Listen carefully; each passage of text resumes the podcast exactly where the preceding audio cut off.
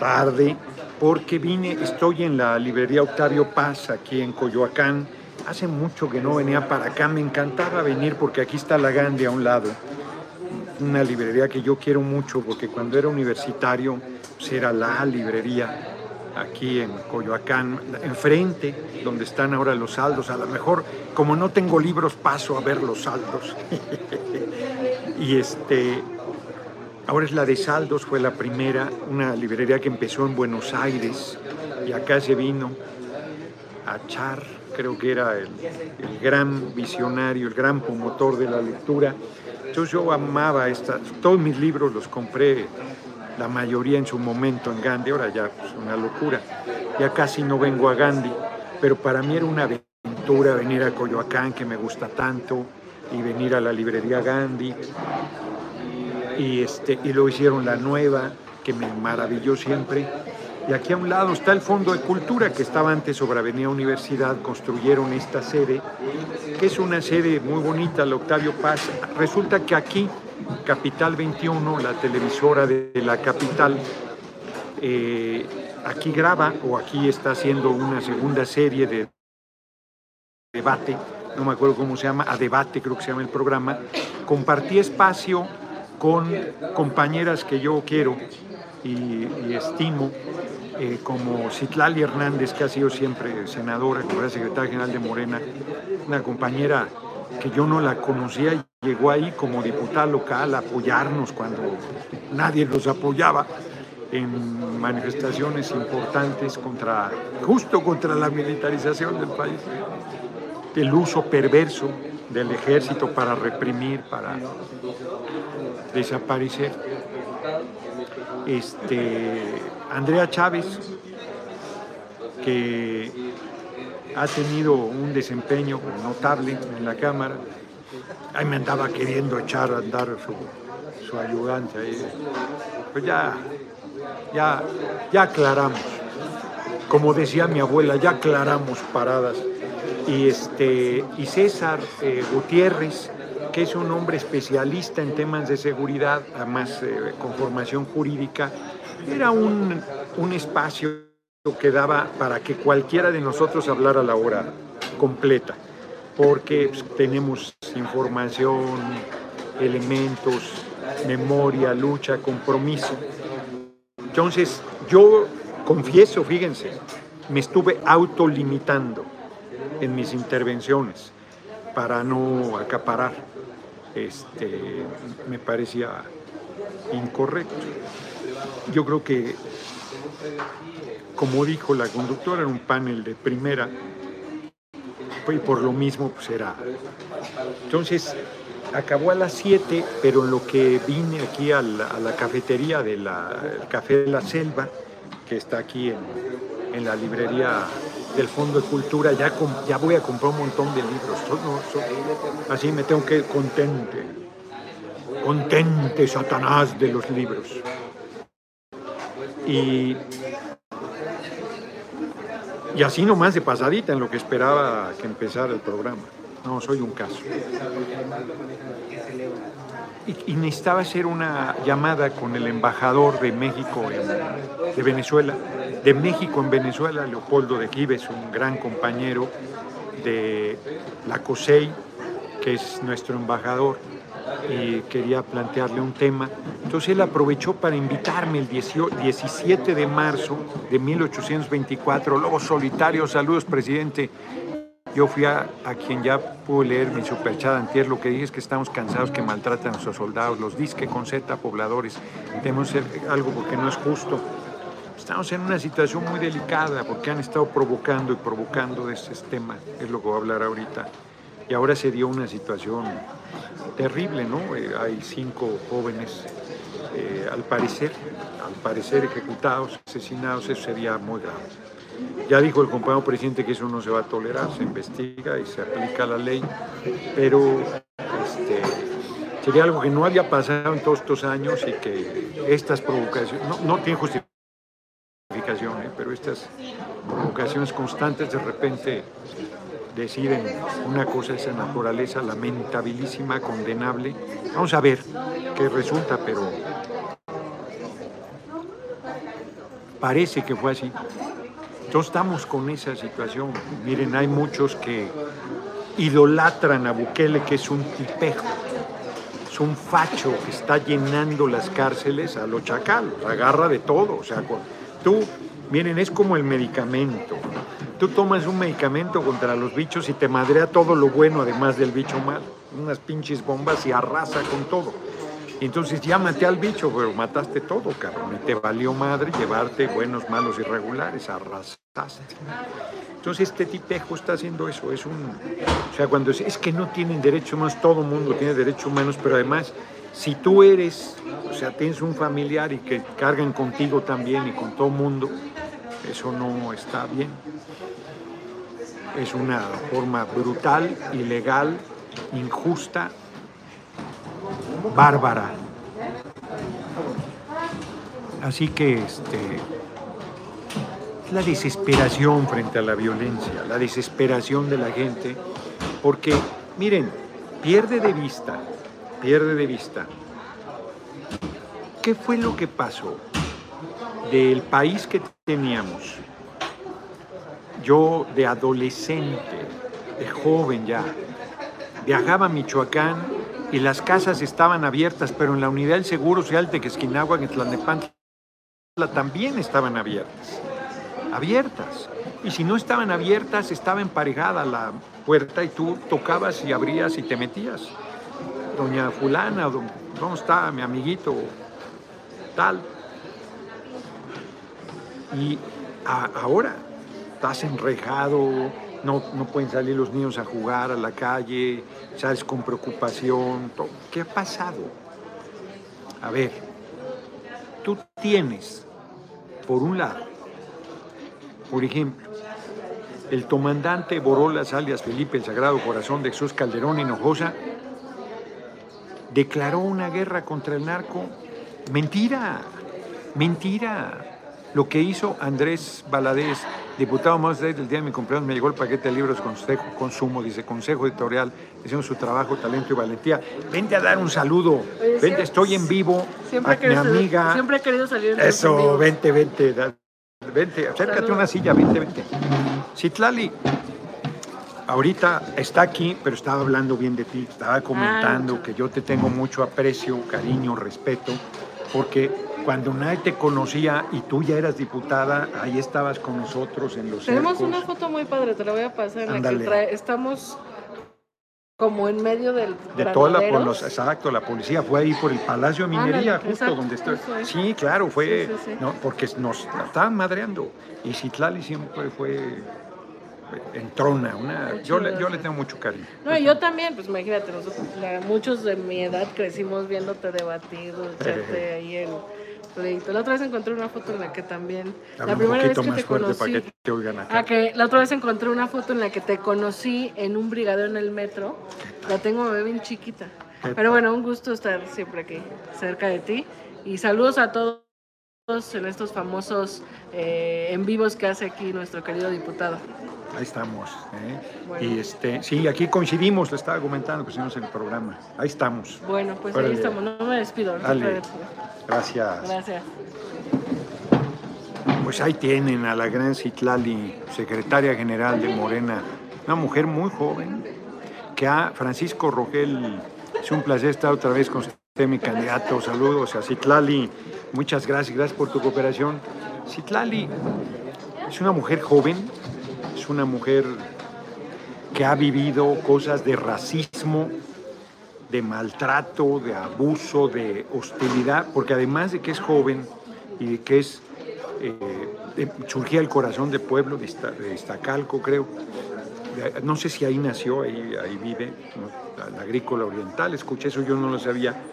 Además es de la diversidad. Entonces la joden por todo, la joden por todo, por su físico, por todo, por todo. Son discriminadores terribles con ella. Y ella no sea milana, siempre chapa adelante. Más es una compañera, ya es una compañera de fuerte en el debate, con elementos, y es eh, una compañera de gran valía, de gran valía. Yo les decía yo en el tema de la violencia, Calderón declaró una guerra, Felipe el Sagrado Corazón de Jesús Calderón Cosa, falsamente, no es cierto. Él trabajaba para el Chapo Guzmán, punto, es narco. Calderón es narco, no sabía que es narco, el Chapo. Igual que Peña, igual que Fox, los tres, porque el gobierno de Estados Unidos así lo determinó. También que fuera el grupo que les vendiera. Acuérdense, lo dije ahorita en el programa, lo liberó Fox, supuestamente se escapó de una cárcel de alta seguridad este, en Jalisco, en Puente Grande, y luego con Peña todavía más increíble, con Fox en un carrito de la Sería absurdo. Y con Peña del penal de alta seguridad que sigue funcionando y que supuestamente cavó un túnel de creo que un kilómetro más. Tú tiras un muro y el escombro que sacas camiones de escombro. Y resulta que sacaste toneladas, toneladas y más toneladas de tierra y nadie se dio cuenta, nadie se enteró, nadie vio nada. Pues, es absurdo. Más acuérdense, el video muestra al Chapo que se va a bañar y son tan respetuosos en un penal de alta seguridad que tienes luz las 24 horas del día y un, y un delincuente de esa importancia este, le tenían el baño privado. Podía bañarse a la hora que quisiera. A la hora que quisiera. Sí, señor, usted, ¿a qué hora quiere el agua caliente para que se la pongamos? ¿No? A la hora que quisiera. Y además con un muro que lo tapaba. Marco Erdagón, buena plática, pero no consigo esa taza. Esta me la regaló este, Emiliano, me la regalaron Emiliano y María, ellos la mandaron a hacer. Yo se las agradezco mucho. Yo decía que tenía aquí ojeras de mapache, pero, pero a ellos les gusta mucho. Pues está bien, la verdad. A mí también me gusta, pero yo, este, que soy un, este, ahí, ¿no? Diciéndoles, y la verdad es que, pues sí, sí me parezco, ¿no? Total, se escapa del penal de alta seguridad, o sea, se mete a bañar y de repente unos segundos estás viendo que no aparece en la pantalla y no te importa. Y luego cuando lo vas a buscar ya se escapó por la coladera y por el túnel que hicieron. Me acuerdo que llevaron encinas a ver el túnel. Bueno, era senador de la República. Con Peña se escapó. Se escapó. Pues ellos decidieron que ese grupo criminal los abasteciera. ¿Ellos quién? El gobierno de Estados Unidos. Gobierno de Estados Unidos. Entonces, es una cosa, es una cosa delicadísima de lo que estamos hablando. Delicadísima. Lo comentaba Citlali en el programa. ¿Cómo le llega la droga? O sea, tú hace una muy buena reflexión. Ella dice, bueno, hasta ahorita, ahorita terminarán de usar la máquina. Ella dice, a ver, tú piensas en un narco de Colombia, este, Pablo Escobar. Tú piensas en un narco de México, el Chapo Guzmán. Un narco de Estados Unidos, porque es el principal consumidor de droga del mundo, el pueblo de Estados Unidos. Es el mercado más fuerte. ¿Y quién les distribuye la droga? Amazon. ¿Quién? Pues no, no. ¿Quién sabe? Eso no es creíble. Eso es absurdo. Miren, miren Estados Unidos. Solo en este mes y medio de 2023, gracias, entonces la tendré en 2024, cuando seas presidente, así como los amblitos, sí, seguramente, si todo va bien, pues entonces estas tasas van a estar en todos los rincones del país. Y yo creo que todo va a ir bien. Fíjense, apenas en mes y medio ha habido 72 tiroteos masivos en Estados Unidos. 2.237 personas asesinadas. ¿Oyeron bien? En mes y medio, 72 tiroteos masivos con 2.237 personas asesinadas. Pero inclusive paisanos nuestros en Estados Unidos les preocupa venir a México por el clima de violencia terrible que hay, pero no les preocupa ir a un supermercado de Estados Unidos donde pueden ser acribillados, o mandar a sus hijos a la escuela donde pueden ser acribillados, o pasar por determinada colonia donde pueden ser acribillados. Fíjense, una vez en Nueva York, vale la anécdota, una vez en Nueva York, Yo soy un, así como soy intenso para todo, para los viajes no soy la excepción. Yo soy como, voraz, ¿no? Quiero conocer y conocer y conocer y ya conocí algo, ya voy sobre el otro, ya voy sobre el otro. Entonces en Nueva York, que hemos ido varias veces en mayo, pues de repente leí que había una colonia en una isla que tenía casas del siglo XVII. Y yo pensé, pues algo como México. Pues nada que ver, hombre. En Filadelfia fuimos a las primeras casas de, las construcciones más viejas que hay en Estados Unidos. Pues un pasillito hay pedorro, con unas casillas hay pedorras. Nada que ver con nuestra majestuosidad de arquitectura. Nada que ver. Bueno, es lo que hay. Entonces ahí vamos, yo de necio, ¿no? Y Emma, pues, ahí va conmigo tomamos un camión y no dábamos con el lugar, porque es aquí, es aquí, pues es que esperabas ver algo, pues algo especial, casas del siglo XVII, y unas casas pedorras ahí. Total que nos bajamos cuando ya nos dijeron que era ahí, pues, después de pasar y pasar y pasar, ya era noche. Estaba solo, no había nada, ni un café, nada, nada, nada, era una zona residencial.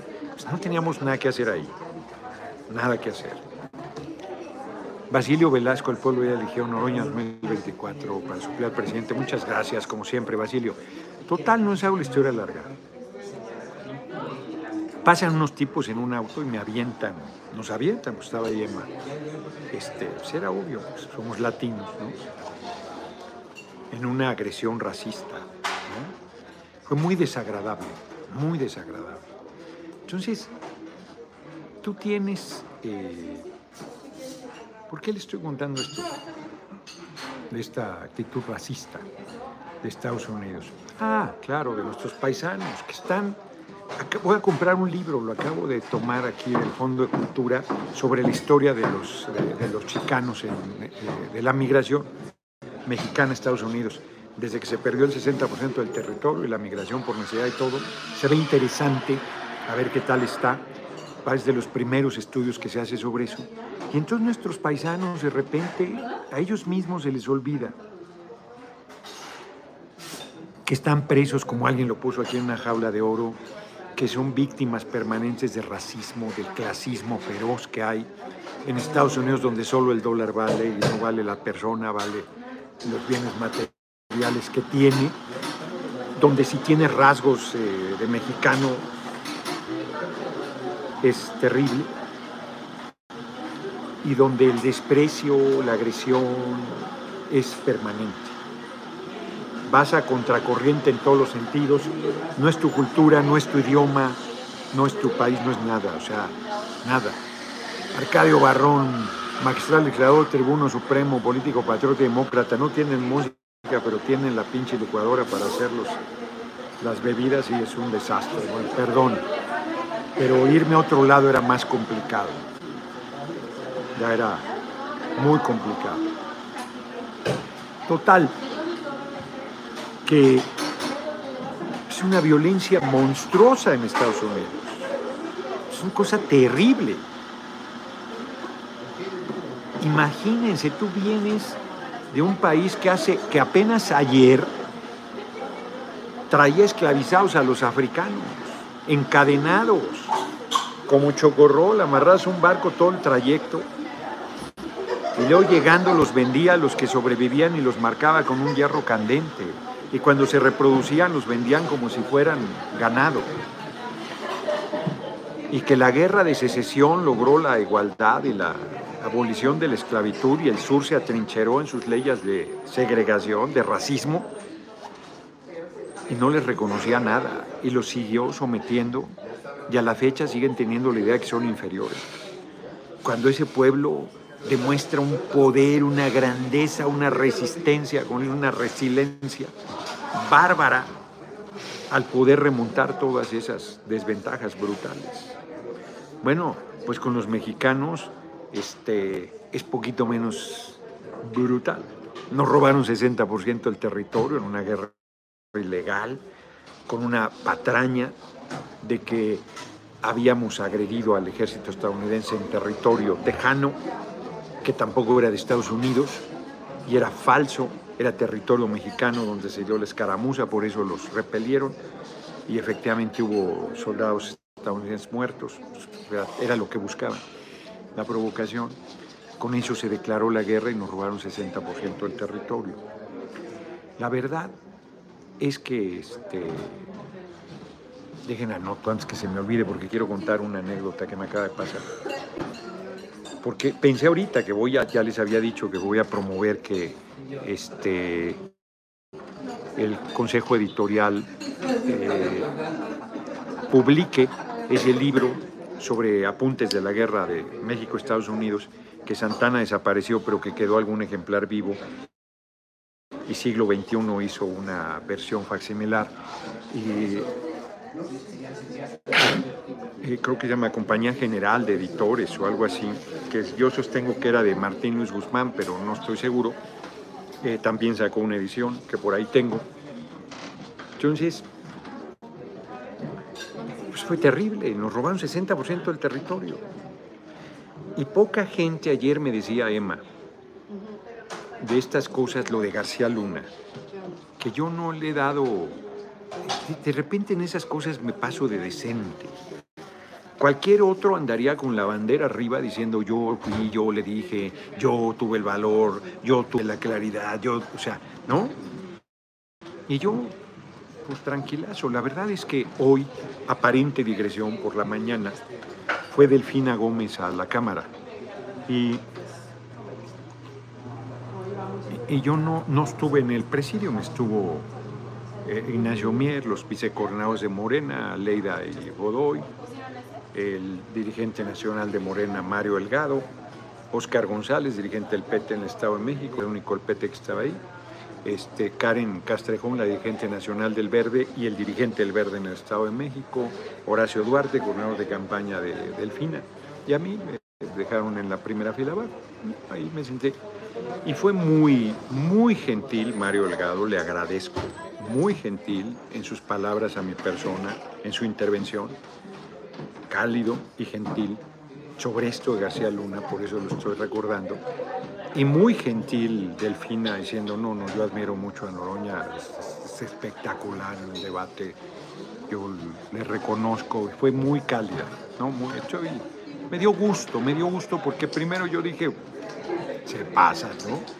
Y luego la, la fuerza de lo que estamos haciendo hace que los compañeros con generosidad hagan reconocimiento a ese, bueno, un diputado ahí a un lado me dijo, es que es de milagro que estás vivo, yo no creo en los milagros. Francisco Rogel, mande un saludo a mi esposa, por favor, Marilena Sánchez, ella lo admira mucho, pues un saludo. Les digo que me dicen que parezco el tío Gamboín, me dicen, échenos la mano con Delfina. Vamos, sí, claro, yo le voy a apoyar con todo, vamos a ganar, debemos ganar el Estado de México es importantísimo. Debe acabar ese casi casgo del PRI en el Estado de México. Entonces, la gente se desespera, pero se olvida. Cuando te desesperas haces pendejadas y dices pendejadas. Y entonces quieren acabar y matar y no se dan cuenta que en un país como el nuestro a quien matarían es al pueblo, a la gente pobre, inventarían, así como los tienen en la cárcel inventando las chingaderas, pues así los matarían. Y quizás en algún caso se sabría, bueno, mataron a dos estudiantes del TEC, hoy lo recordaba Andrea Chávez, recordó hasta los nombres ella, este, del TEC de Monterrey. Calderón dijo, eso no lo comentó, yo lo recuerdo ahorita, que iban armados hasta los dientes hay un documental que se llama eh, Armados hasta los dientes para justificar el asesinato. Dos años luchó la comunidad del TEC de Monterrey, Campus Monterrey, o sea, el TEC de Monterrey, el TEC. Dos años. Leí en una parte que un académico del TEC, después de esa lucha, renunció al TEC. Ya agotado del esfuerzo y de la desesperación que tuvo de esa lucha. Entonces, es eh, cabroncísimo lo que hicieron. Es terrible. Bañaron en sangre el país perversamente. Y todavía dicen que no sabían. Y todavía nos quieren equiparar, que somos lo mismo. Y todavía hay gente que marcha al zócalo y los apoya. Y quieren que hablemos respetuosamente de esa gente. De verdad. A ver, yo creo que al adversario hay que respetarlo en abstracto, pero un adversario que es narco, que es criminal, que es traidor a la patria, que es vendipatrias, que es que odia al pueblo. Pues ¿cómo vas a respetar a alguien así? Es como quien dice todas las formas de pensamiento político merecen respeto. Pues no, el fascismo no merece respeto. El nazismo no merece respeto. Alguien que crea que tiene derecho a asesinar masivamente a la gente porque es de una raza inferior. O sea, ¿cómo va a merecer respeto eso? Que es una conducta criminal y una aberración. ¿Cómo va a merecer respeto a alguien que asesina a un líder político legítimamente elegido por el pueblo para imponerse como Pinochet o como Franco? Que pasaron por encima de miles de cadáveres para quedarse en el gobierno, uno por décadas y otro 16 años, Dan Salazar. Usted tiene muchas banderas para guerrear, muchas. Entre ellas la de García Luna y el terrible pánico escénico en que entraron con el bicho. No, hombre, lo bicho. Se los dije, se los dije, se, enojaban conmigo. Ya no, bueno, me acaba de poner un tipo ayer. No hable de ese tema del que no sabe cómo no voy a saber. La cabeza me funciona y el corazón lo tengo en su lugar. Me toca el nervio, la manipulación. Yo quiero un país de mujeres y hombres libres. Yo no le tengo miedo ¿eh? a que el pueblo sea salvajemente libre. ¿Yo miedo a eso? Pues si eso soy, ¿cómo le voy a tener miedo a eso? A eso aspiro. A eso aspiro, a que la gente sea bien firme, bien cabrona, que no tolere ninguna injusticia, que no tolere ningún atropello, que ejerza su derecho. Pues claro que aspiro a eso. Un joven de los de Capital 21 me dijo, oye, yo te conocí vendiendo libros afuera de tu casa. No me digas, me vendiste un libro que me cambió la vida. No me digas eso. ¿Cuál? Jardines de la, de, la Memoria. No se consigue, lo prestó y no se lo regresaron. Lo voy a editar en el Consejo Editorial. Es un libro muy bello, muy bello. Pues él dice, me cambió la vida. Miren nada más que si solo eso hubiera hecho, ya habría hecho yo un chingo. El paquete de libros que presenté ayer es un libro para cambiar la vida de la gente. No lo había dicho así, pero ahora que me dijo este joven eso, dije sí. Porque efectivamente un libro te puede cambiar la vida. Yo creo que un hombre de Oriana Falachi que acabó siendo bárbaramente reaccionaria. Es un libro admirable porque es una historia verdadera de un hombre libérrimo, su pareja, Panagulis o Panagulis. Mi hermanito Juan Ramón estaba encabronado diciendo tonterías. Juan Ramón luego se pierde.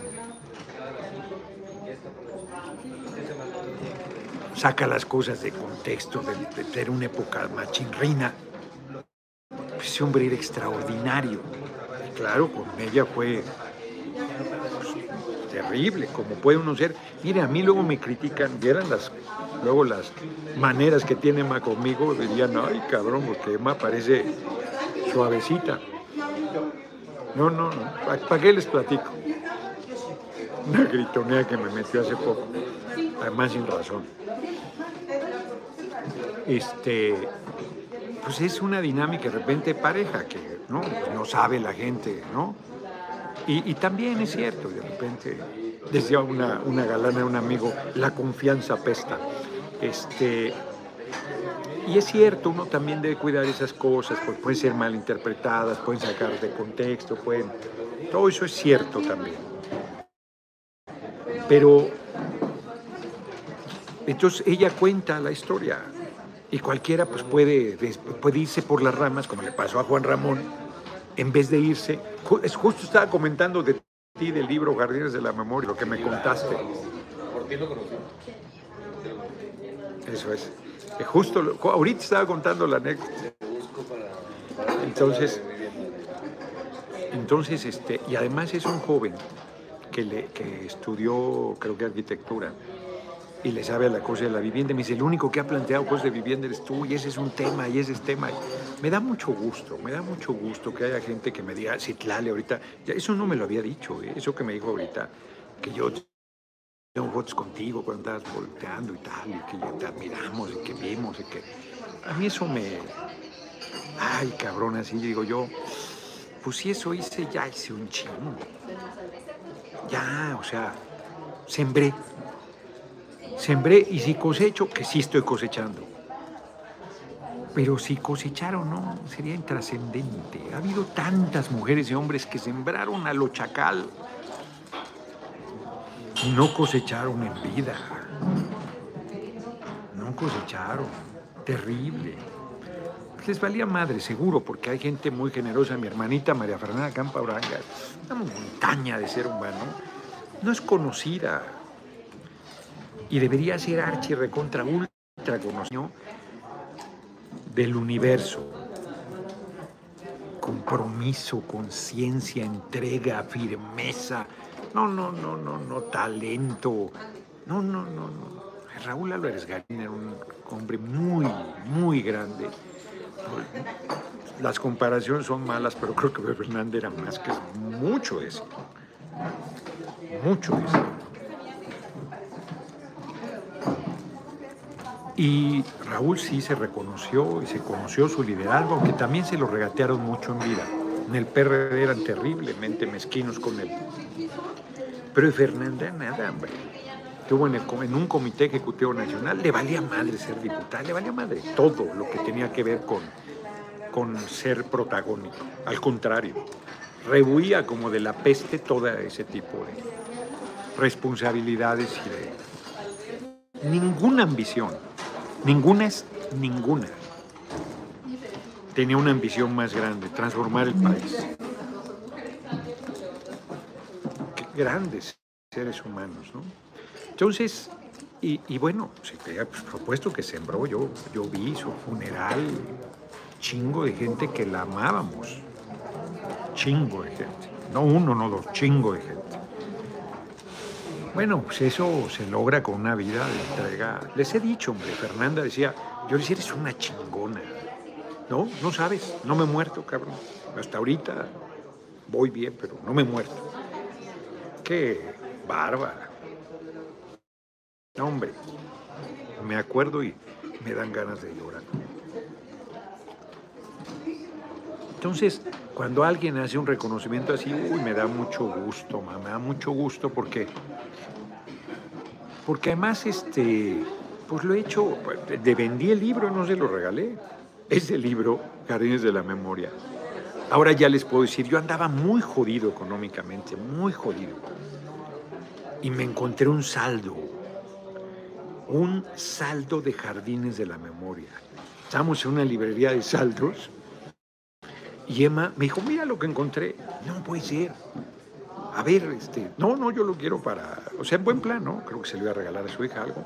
Y de repente empiezo ahí a escarbar y salgo con un paquete de libros de la memoria. No, hombre. Además eran de muy buen precio de, de venta, porque es un libro caro, o sea, la mano. Pues voló, voló porque yo lo, lo ponderé mucho. Él me decía también eso. Dice, es que la manera en que tú platicas los libros, cabrón, es un libro muy bonito. Es chiquitito, además te lo lees en una sentada. Es un libro muy bello. Entonces, volviendo al tema. La inseguridad se combate con justicia. Tiene razón el compañero presidente.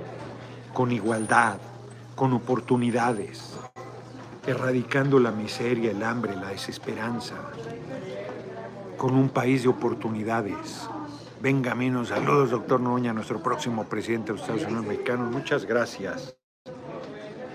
Hoy me estaban comentando que mi compañera Julieta Ramírez, diputada, que le dieron buenos espacios, soltó en las redes, ahora que digo, ¿dónde está Margarita? Y le cayó a palos. Hoy cumplió años. Entonces, este, de repente se me van cumpleaños, luego me lo recuerda ahí, este, Aura. Yo lo veo por ahí. Pues me decía, ya aprovechando la agresión, el embajador Leopoldo Aguives, que estuviera el 17 allá en Caracas. No, no, le digo, no, ya me acordé, el 18 es la movilización, esa no me la pierdo por nada. Y luego pues voy a aprovechar, porque el 19 es mi cumpleaños, es dominguito, entonces no voy a ir a ningún lado. Porque si voy a algún lado, pues como saben que es mi cumpleaños, eh, yo agradezco, pero ¿qué? ¿No? Entonces mejor ya, ese día me voy a retirar a mis aposentos, me voy a ir a mi hacienda de manga de clavo. Ahí se retiraba, según Santana, a su hacienda de manga de clavo, quedan unas ruinas ahí de eso en Veracruz. Y lo que es el aeropuerto del Lencero era su residencia principal. Queda por ahí algo. Hay un museo, creo, tengo que conocerlo, no. Fíjense, aparentes digresiones, no estoy en digresión nada. Hoy un vigilante, un hombre de seguridad de la Cámara, me dijo, oiga, denme una cátedra. No, hombre, ¿qué cátedra te voy a dar? Sí, sí, yo admiro mucho a Porfirio Díaz. Pues lee, cabrón, le digo. Lee Asunto Revolucionado. Digo, lee de Porfirio Díaz de Bills, lo voy a publicar también. Es muy buen libro. Lo, me acordé de él, yo lo tengo entre mis recomendaciones, de 100 libros que he hecho, apenas 100 recomendaciones, pero lo comenta este Monsiváis, que insisto, yo no sabía que era tan buen historiador. Es muy buen libro sobre Porfirio es muy equilibrado. Yo dije, no, hombre, era un tipejo. No, entonces él piensa que el ferrocarril, que la economía, que le dije, a ver, es muy fácil saber si un presidente ha sido bueno o no. ¿Le ha ido bien al pueblo? Es bueno. ¿No le ha ido bien al pueblo? No es bueno te metí a la cárcel al pueblo, persigue a los Magón. Le digo, lee, combatimos la tiranía, hombre. Alberto Valadez. Y este, no le recordé. Diputado, quiero una taza con esa para mi colección, ¿cómo puedo conseguirla? No, no están en venta, me la mandó a hacer, ya lo dije, Emiliano y María, de, de. Entonces, se, se me olvidó comentarle eso. A Ricardo Flores Magón preso en una prisión militar siendo civil, logró Porfirio Díaz que un juez determinara que no podía publicar ni con seudónimo en ningún periódico. Y luego la corte ratificó tan aberrante sentencia. Eso es dictador y no el compañero presidente. Farsantes. Y se tuvo que ir a Estados Unidos. Y en Estados Unidos lo persiguieron. Estuvieron a punto de asesinarlo varias veces. Se fue hasta Canadá y hasta allá lo persiguieron. Pagaron dinero por su cabeza. No, o sea, terrible. Léanse, combatimos la tiranía. Terrible fue. Ricardo Flores Magón acabó en la cárcel solo por pensar diferente sus días. gobierno de Estados Unidos lo persiguió con tanta o igual ferocidad que por Díaz. La única diferencia es que allá no lo mataron como aquí que le hubieran metido un tiro, pero igual hubieran mandado a Juan de Ulúa que se muriera ahí, a que languideciera hasta que muriera. Eso lo hicieron en el Livenburg. Estaba ya muy grave y como no se moría y ya, ya habían concedido su libertad, lo ahorcaron la noche previa a su liberación. Entonces, mi, abrigo, ¿dónde lo dejaron? Pues estoy sintiendo frío. No, ahí lo, lo habían bajado. No. Pasa, ¿no? Entonces es que tiene abierta acá una puerta y siento fresco. Y está haciendo calor, pero siento fresco. Entonces, ¿para qué? Entonces, volviendo otra vez al tema de aparente digresión, no es digresión. Necesitamos cambiar el estado de cosas.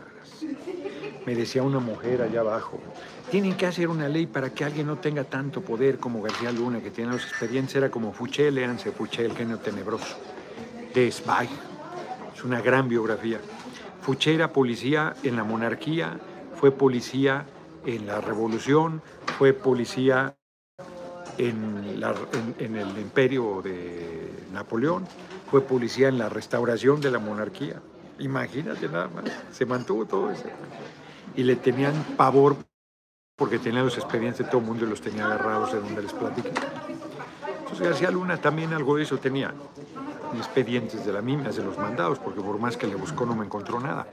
Víctor Martínez, en este momento usted es inspiración para miles de personas, quizás cientos este año les va a llegar a los que todavía no conocen su corazón e integridad. Muchas gracias. Y gracias por tu cooperación. Entonces, pero no es un asunto de ley. Yo les vuelvo a poner el ejemplo. No, no es de que hagas lo que Bukele, que seas terrible, que no. La ley no cambia la realidad, es la realidad la que cambia las cosas. La gente, el pueblo. Otorgamos dos semanas de vacaciones. Pues no lo están respetando. Ya está en la ley. No lo están respetando. Porque si el pueblo no se organiza, no lucha, no alza la voz, no empuja, la ley se vuelve papel mojado.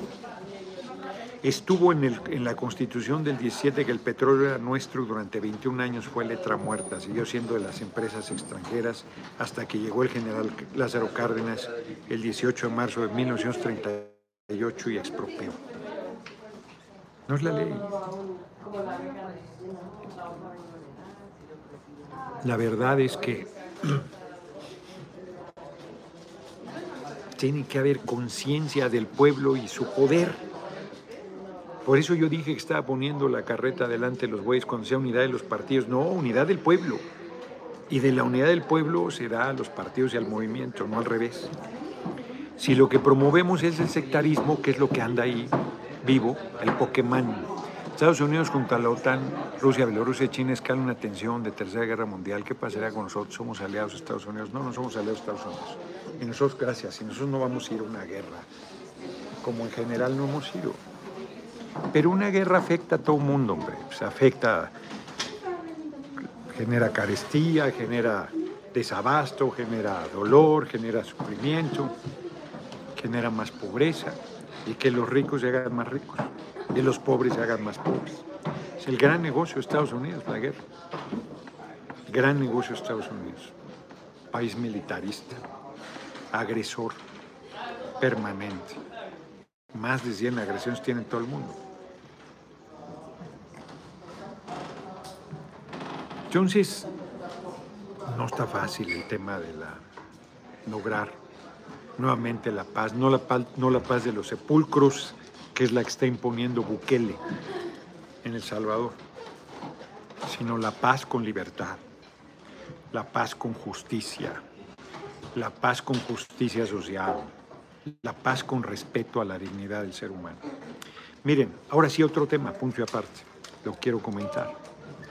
Es como la hipocresía del Tribunal Electoral del Poder Judicial de la Federación, que anda según muy feminista y quiere que sea mujer quien encabece. Son unos farsantes.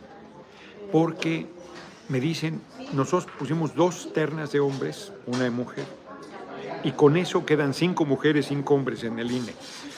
Porque yo hoy comenté en la Junta de Coordinación Política, oigan, tenemos el problema que son dos de hombres, debió ser dos de mujeres. Me dijo, no, porque así quedan cinco y cinco. Y, el, y la presidencia puede ser mujer u hombre, no prejuzgamos. Es mixta esa, esa quinteta. Y estos canallas anularon la convocatoria sin facultades y no dijeron en diciembre que fuera mujer y ahora ya que está corriendo dicen que sea mujer, porque lo que están haciendo es torpedear el proceso, seguir con su discurso que queremos el control de los órganos. ¿Saben qué paridad hay en el Tribunal Electoral? Ninguna son puros hombres y una mujer. Ni paridad tienen, ni hablan los mamones de alternancia, que ese, ese precepto no existe. Y que además hoy las mujeres dicen que es correcto, pero mañana se lo aplican. Y donde es mujer ahora tiene que ir a huevo hombre. ¿Por qué no va a seguir otra mujer? ¿Por qué a fuerza tiene que haber esa alternancia? Es ridículo.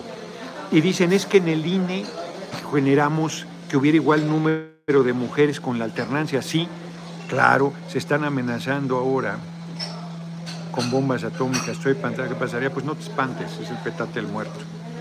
Ese ha sido siempre. Cuando la Unión Soviética y Estados Unidos estaban en la Guerra Fría y que con bombas atómicas iban a desaparecer, pues nadie suicida. Eso no sucederá. Y hay que presionar para que eso no suceda, además. Vuelvo al tema. Entonces, este, son unos farsantes, ni siquiera tienen paridad. Misterio mando, recuerdo las intervenciones demás que ustedes hacían contra García Luna y Felipe, te decían mentiroso, exacto, y miren ahora, tienes toda la razón, exacto. Entonces les digo, este, ¿qué era lo que estaba comentando? Es que ya me distrajeron. Luego es de buena fe, luego no es tan de buena fe. Ah, lo del INE. Y entonces dicen, gracias. Es que nosotros metimos alternancia en los órganos locales y se logró igual número. Sí, pero ahí, pero fue para hacer paridad, que sí es un precepto legal.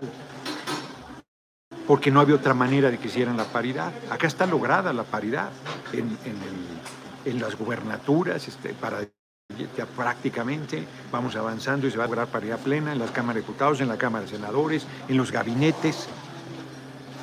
No hay razón en el INE 5-5, paridad, por nosotros, promovida, no por ellos. Y de farsantes plantean que sea una mujer. Reitero, porque hasta tienen el nombre. No lo voy a decir. Entonces, Sí puede ser una mujer, sí, sí puede. No tenemos, no solo no tenemos problemas, sino tenemos simpatía. Prácticamente todos los de la Junta de Coordinación Política en abstracto, sin ningún nombre concreto, en abstracto. Pero si aparece un hombre muy capaz, pues puede ser un hombre. No, no vamos a prejuzgar. No vamos a prejuzgar. Pero no nos van a imponer. Es una majadería legal. Su intromisión, porque yo no había caído en cuenta que modificaron ellos la convocatoria al imponer que sea mujer. ¿Qué facultad tienen ellos para modificar la convocatoria? Ninguna. No tienen atribuciones sobre ese tema, mucho menos para modificar la convocatoria. Ahora sí que qué huesos tan azules. Y andan de farsantes, poniendo en los medios que son muy feministas y que nosotros nos oponemos, farsantes. Pandilla de farsantes es lo que son. Entonces estamos frente a la hipocresía de la derecha, frente a su mentira, frente a su caradura, y hay gente que se los compra, pues ¿cómo vas a respetar eso? Y hay gente del movimiento que se los compra. Y hay gente del movimiento que saca esa cara fascista. Gente del movimiento falta conciencia, que falta politización, que falta estudio. Porque si, si te pones a leer, este, te desapeñas, te desapendejas, te obliga a pensar, te obliga a reflexionar, te obliga a documentarte, te obliga a ir más allá. Pero estamos, hazme un TikTok de un minuto para que me expliques. Hazme un video de minuto y medio, porque me cansa ver un video de más de ese tiempo. Platícamelo. Nosotros un día dije, pero una tarjeta, me dio un paquete de libros así como el que está sustentando ahorita los teléfonos. A ver, cabrón, lee esto. en materia petrolera. Ay, cabrón. Y luego empiezas a leer y ves que tienes que seguir y seguir y seguir y seguir estudiando. Pero ya tienes una base sólida. Ya no te ven la cara de turista. Carlos Sepúlveda nos aventarán bombas atómicas después que gobernará exacto, pero el mío siempre será su instrumento, el conocimiento y la polarización el nuestro, Noroña 2024, exacto, hombre. Es que van a desaparecer la humanidad, pues con la humanidad, aquí ya borró, un mensaje. Este, pues, necesitan a la humanidad, no se produce la riqueza de otra manera que no sea con el trabajo. Nos necesitan a los seres humanos. La riqueza no, no, nace en maceta, no, no te la encuentras. Entonces, Exacto, ellos siempre son promotores del miedo y con el miedo te controlan. Bueno, lo de la pandemia, yo estoy diciendo que el bicho no ha existido, pero el terror que les metieron los hizo comportarse de manera patética, patética. Algún día tendrán el valor de verse en el espejo de ese periodo que hemos vivido.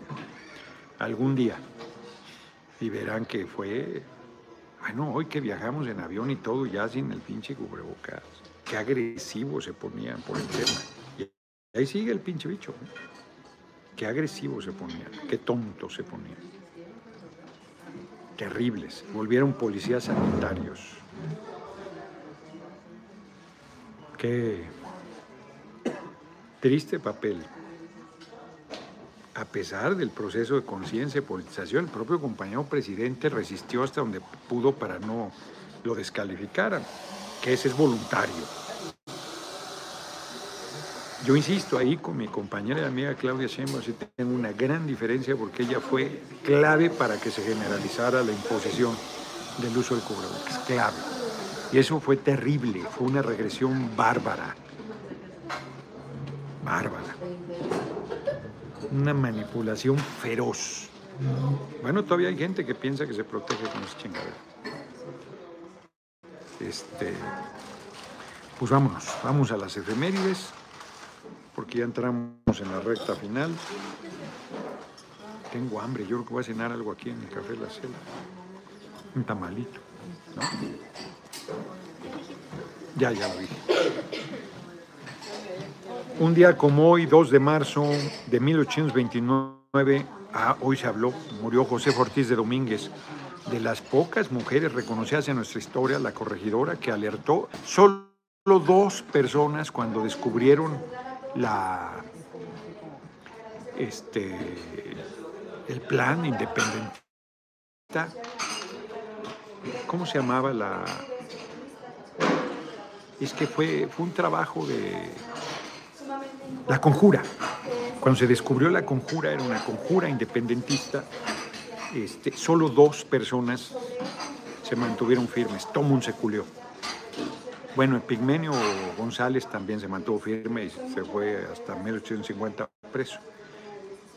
Pero libres, que quedaron libres, solo dos personas fueron firmes. El padre la patria, Miguel Hidalgo y Costilla, que convocó a la rebelión, y Josefa Ortiz de Domínguez, que el corregidor la encerró y le dijo no, y ella dio el aviso para que se hiciera la rebelión. De ahí en fuera, luchó por la independencia, mérita de la patria, pues, pero bien ganada. no, no, se, no se voltea esta chingada. Un día como hoy muere Guillermo Prieto, yo creo que era medio mareado Guillermo Prieto, fue muy radical. Alonso Morales, buenas noches. Quisiera saber su opinión acerca de por qué ningún medio de comunicación habló sobre el triunfo de la política exterior que logró Morena, en mi opinión, en la devolución del general Cienfuegos. Pues claro que hablaron para joder al compañero presidente. Muere Guillermo Prieto un día como hoy, que se distinguió como poeta, periodista, político, liberal e historiador. Destacado miembro de la generación que logró la reforma liberal. Murió en Italia, por cierto, ¿no? Guillermo Prieto. Se había aburrido ya de la provinciana Ciudad de México. 1939, qué gran papel hizo cuando evitó que lo mataran al presidente Juárez y a él y a, los patriotas que, liberales que cambiaron el país. Nos hubiera no existe, otra será la historia. Con la palabra, lo logró con la palabra, con el valor y con el corazón. Impresionante. La palabra es poderosísima. Muere Howard Carter, arqueólogo inglés que descubrió la tumba de Tutankamón en Egipto, 1939, un día como hoy. 1959 se lleva a cabo la primera transmisión oficial de Canal 11. Mire, no sabía que es cumpleaños de Canal 11. Está lleno de reaccionarios. ¿eh? O sea, es un espacio público, está lleno de reaccionarios el pinche Canal 11 en, los canales de la iniciativa privada no nos invitan ni por equivocación y los públicos están llenos de reaccionarios. 1974 es ejecutado por el Francisco Salvador Puig. Eso fue terrible. Anarquista español.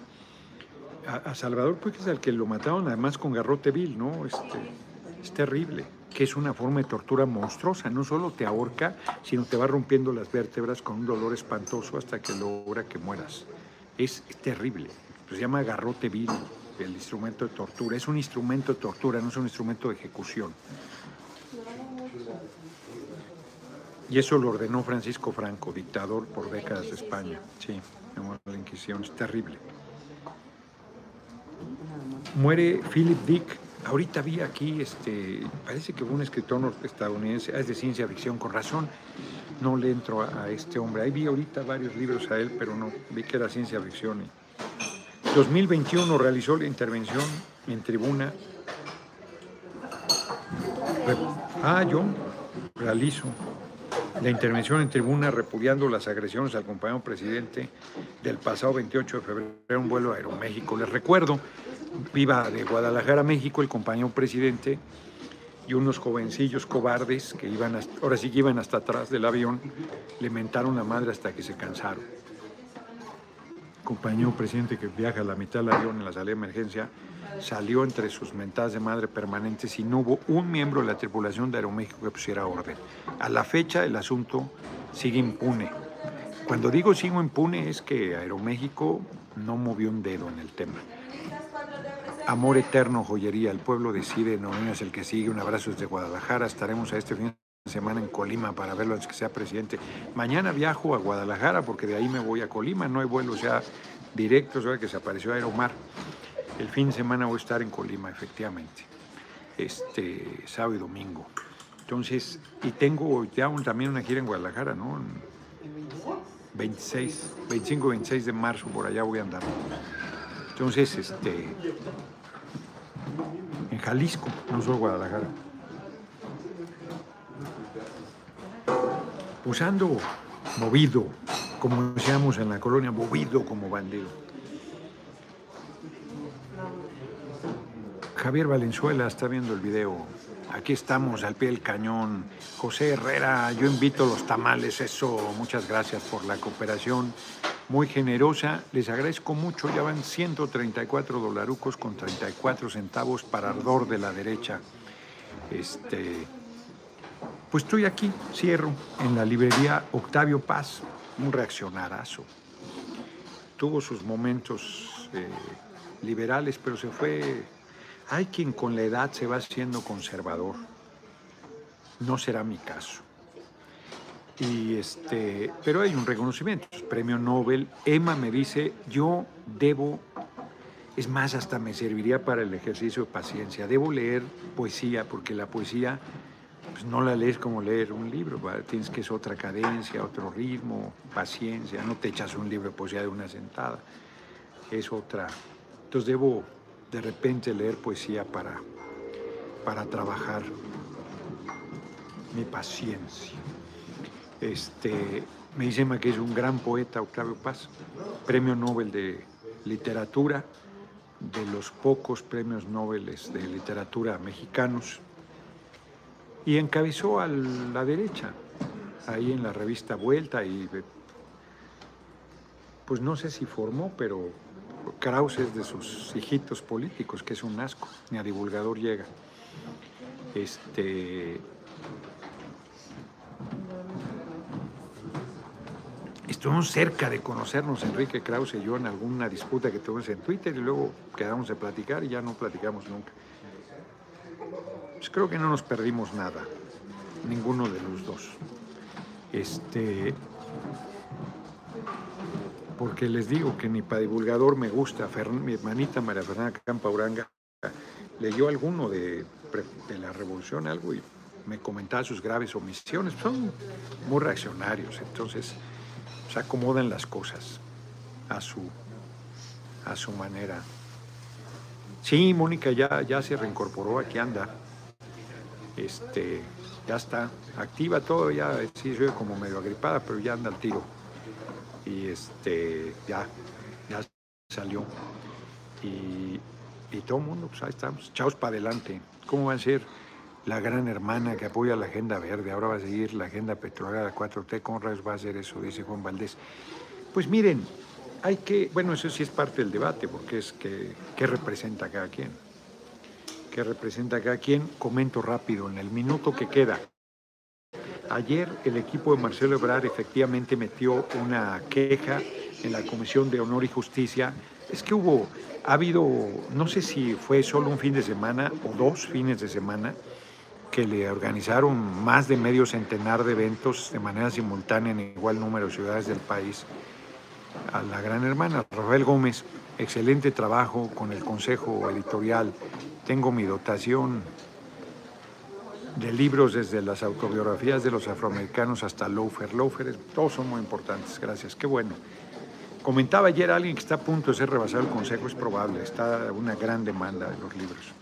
Entonces, este, metieron ciertamente una queja, eh, convocaron a la prensa, o sea, porque van a la instancia interna, pero convocaron a la prensa.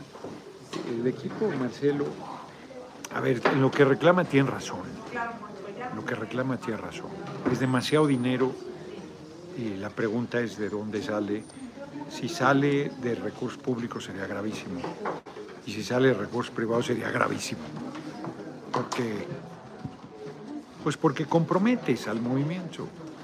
Comprometes al movimiento. Entonces creo que, que el asunto está delicado.